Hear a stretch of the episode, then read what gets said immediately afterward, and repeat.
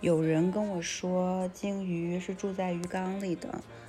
嗯，金鱼总有一天会游到大海里。我一直不明白，鱼缸和大海的区别对于一个人来说有多么大。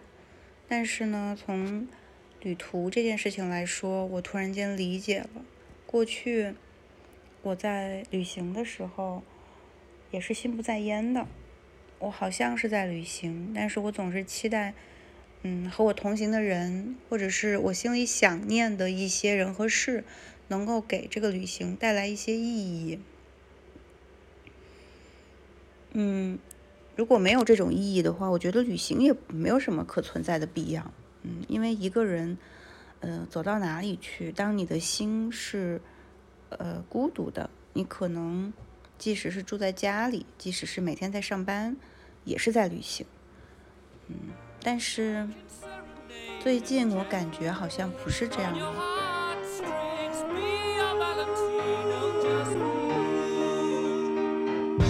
就是那种。当你有了一定的安全感之后，好像是走到哪里去都像在家里，因为你不需要太 care 说你在干嘛。所以呢，如果你们把这个词作为洒脱去形容呢，也是可以的。但是呢，从另一个角度来说，你说它摆烂也是可以的，因为毕竟我在开车这件事情上是非常的摆烂。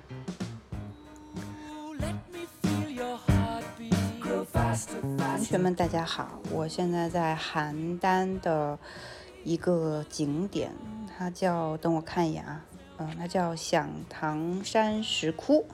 对我在这个景点的附近，嗯的一个酒店里面落脚了。那么，以昨天我所预定的这个目标地点新乡来说呢，它又差了大概一两百公里。我觉得我有病。嗯，其实也不是了，其实，嗯，我也不知道发生了什么。但是 anyway，就是今天早上我大概因为我要参加一个线上的早就约定好的活动，而弄到了十点钟，嗯，不对，十二点钟。然后呢，我又吃了中饭，因为我住在朋友的妈妈家里面，那么我一定会吃到中饭，对不对？嗯，对。然后呢，我再出发就是一点半了。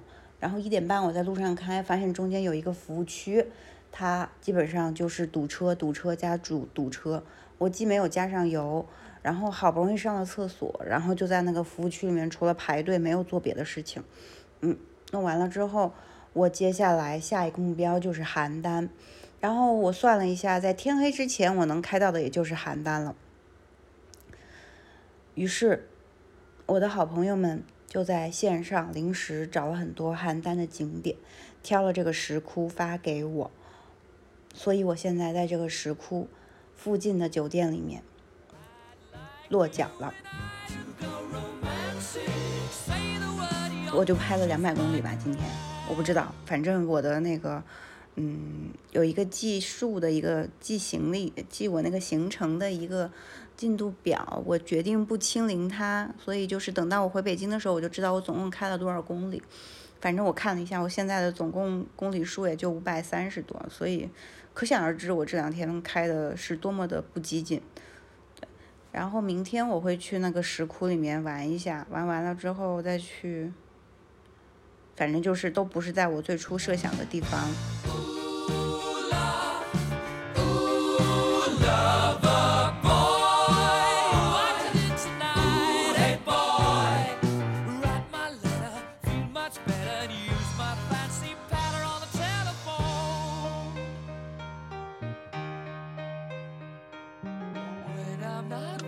真的是被前面那辆车气死了！它是一辆骑着线开的小面，然后开的巨慢。